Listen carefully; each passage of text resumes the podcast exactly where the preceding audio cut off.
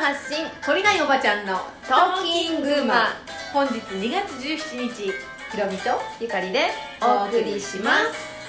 すす昨日の続きはい昨日の続きね、はいその私の子宮内膜症のはい話だよね、うんそうそれでねあのよしこれ治るぞとうんなぜなら、うんなんでこの病気が私に必要だったかに気がついちゃったから、はいはいね、それで私はまだその時は鍼灸師じゃなかったんだけど、まあ、子供の頃からあの鍼灸には割と親しみがあって、あうのまあ、それで治るなっていうね、それと食事でう治んるなっていう、あとは、まあ、そそこの時は先生には言わなかったけど、うん生き方を変えようと思ってはいでその病気になった時私はマクロビオティックっていうのを勉強して、うんそのアレルギーのある子供たちのために、あのスイーツはいあの除去除去食をやっていること、子供たちのためにバースデーケーキを作ったりとかう私ん前職のお店にそのマクロビのスイーツを卸してたんだけど、うん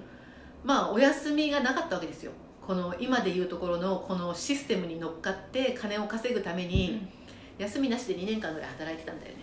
そんなに働いてたんだそうへでー特にほら誕生日ケーキだからさああの指定ができないうんお休みの日が指定できない、でその頃まだそういうケーキを売ってるところがなくて、うんあの埼玉とかさ、まあ、そのその辺まで売りに行ったりね、うんまあ、してたわけですよ、うん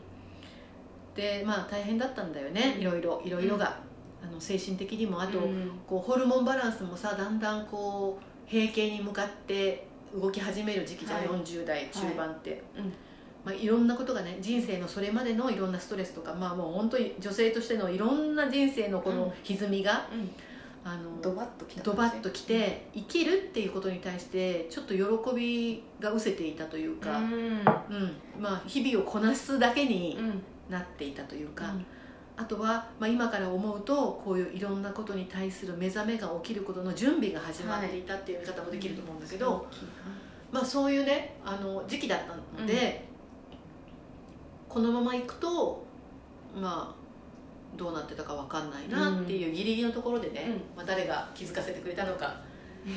自分で気づく方向に向かっていったのかわからないけど、まあ、そういうことになりました。でそれからねあの一つ一つ自分の考え方を修正していったの、今こう思ったこれって自分を大事にしてるってことかなとかさ本当にちっちゃなちっちゃなことね一個一個立ち止まってるそ感じですう、ねそう、仕事が来ても、うんごめんなさいその日はちょっとお受けできませんって断れるのかなとかさ、休んでやれるのかなとか、この仕事を辞めてやれるのかなとかさ、もっと自分を大事にして生きるってどういうことなのかなとかね、あいいよいいよって言っちゃってるけど今断ってあげるっていうことの方が正解なのかもしれないなとかね、今これ食べたいと思ってるけど本当に食べたいと思ってるとか、まあそんなそんなことですよちょっと運動しよう散歩に行こうと思うけど、まあ、寒いからやめちゃおうみたいなところから あの一つ一つを自分をやっぱ深く見るようになったんだよね。でそれでもねそあとそれと信頼できる鍼灸の先生のところに通ってました。で半うん違うな4ヶ月ぐらい経った頃に、えーっと先生が「あれ?」って言ったんでね、うん診察してる時にその山口先生が山ね口先生ねあれ、えーっと左だか右だかどっちかがうんちょっとちっちゃくなってるねって言ってで私はそのうんとできる限り子宮内膜症で今度痛みが出たら手術になる痛みが出たらどうしようなんていう不安がもし来たとしても、いやいやいやこれを思うことことことこそがまあなんていうの自分を攻撃しているそうやって不安な状態に自分を置くことこそが、この状況を悪くしていることだっていう、その辺も細かく細かくさ、自分を監視して、24時間の中でどれだけこの病気だということを忘れていられるだろうかっていうところにも集中したのねほで4ヶ月目に小さくなりましたよって言われて、うんうんあので治るだろうっていう変な期待も持ってなかったうから、あそうだろうなっていう感じだったね でそこからじゃあ、うん、と2週間に1回でいいですよ、3週間に1回でいいですよっていうふうにだんだんその診察の日も伸びていって、うんでそれからちょうど1年ぐらい経った頃かな、うんあの正常に戻ってますよ両両方の卵巣両卵巣とうもんアーモンド代に戻っていますよ、うんもうその死死とかさ、うんから来る健康診断あるうんよね、それが大体1年に1回とか、はちょっと年齢が上がると半年に1回とかになるのかなちょっとわかんないけいどや私も行った一度も行ったことがないのでわかんないんだけど私もあのそういうね市町村でやってる、んあのこの年齢の人が受けるうん検査をそこで受けてもらえればもう来なくていいですよっていう日が来たんですよすごいよねでその山口先生が今まででいろんな患者さん見たけど、うんこれで治したの見たことないねうんって一言言ってくれて、ででちょうど山口先生もその日がその病院を去る日で、うんあのお世話になりましたってもう来なくていいねさようならってまあ別れたんだけどすごい出会いですよねそうれだねから全部全部全部仕組んでこもらってたりとか、うん私が意識を変えるために、私自身も含め、うんその目に見えない存在たちも含めの全てが、うん私の人生をこっちに進むっていう方向にねうんあの向けていってくれたのかなって今では感謝してるんだけど、本当に本当にねそのドアを開けて、うん先生の顔を見て椅子に座るまでのうね、んこの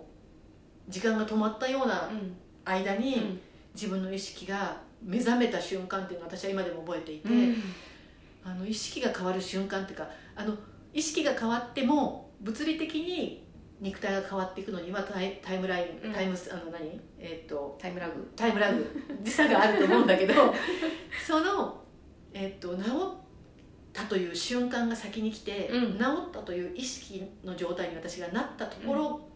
が、うんえーっとその肉体の変化をもたらしてくれるんだなっていうね、体験をまあしたんですよ、はいまあ、それだけでねもっとちっちゃな病気もそういろんなことがあるんだけど、あのその私のうーん、まあ、肉体これは肉体の話なんだけど、うん私の人生もそうかもしれないし、全てのもののだから、まあ、ワワクワクをねチックンしてしまった人たちもそうかもしれないけど、諦めないでその意識を変えていくっていうところにちょっとこう集中してみたらどうかなって思うんだよね、はいうん、それがどれほど肉体に影響するかっていうのを私はもう自分で体験しているからうんそのチックンの影響がどれほど大きくてあのっていうところはまあ想像でしかないからねそうですあのね具体的にはそれはもうかあの断定はできないんだけど、うんでもうんとすごく大きな影響力を意識を変えるっていうことで持てるんじゃないかなっていうふうには思うんですよ、うん、まあ皆さんの参考になるかどうかわからないけど、うんまあ、そんな体験をねちょっとしたんしたんですよね、うんいや大きいですよねその体験はうんうんすごい大きいその体験もあってやっぱり鍼灸ってすごいなっていうね、うんあのそれそれから、うん、何年後だ、それからまあ67年後に私は鍼灸師にななることになるんですけど、うんあの鍼灸っていうのは針が病気を治すわけじゃなくて、その人の、えっと、副交感神経が優位な状態うんうんあのとってもリラックスできている状態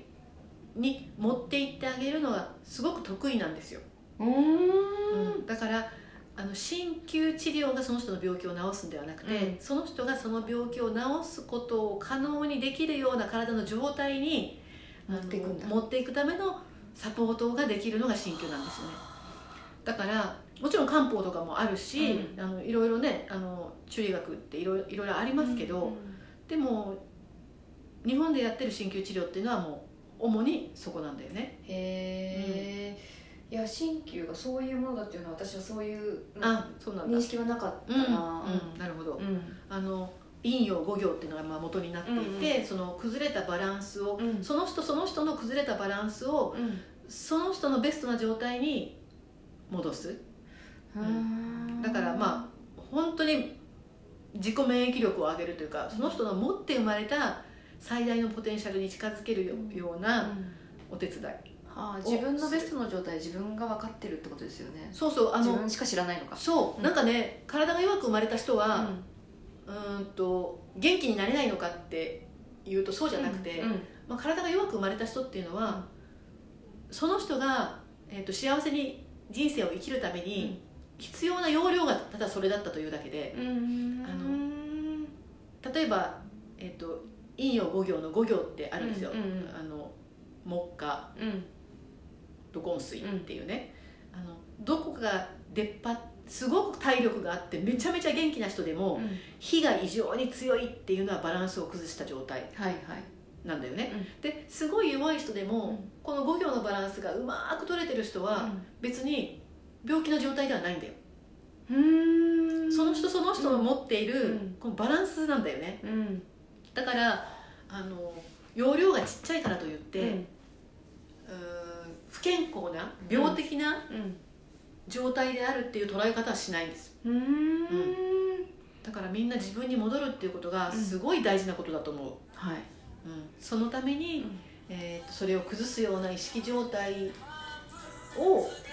まあ、コントロールしていくっていうのは大事かなと思いますはいはい、ありがとうございましたいえいえいえはいはい、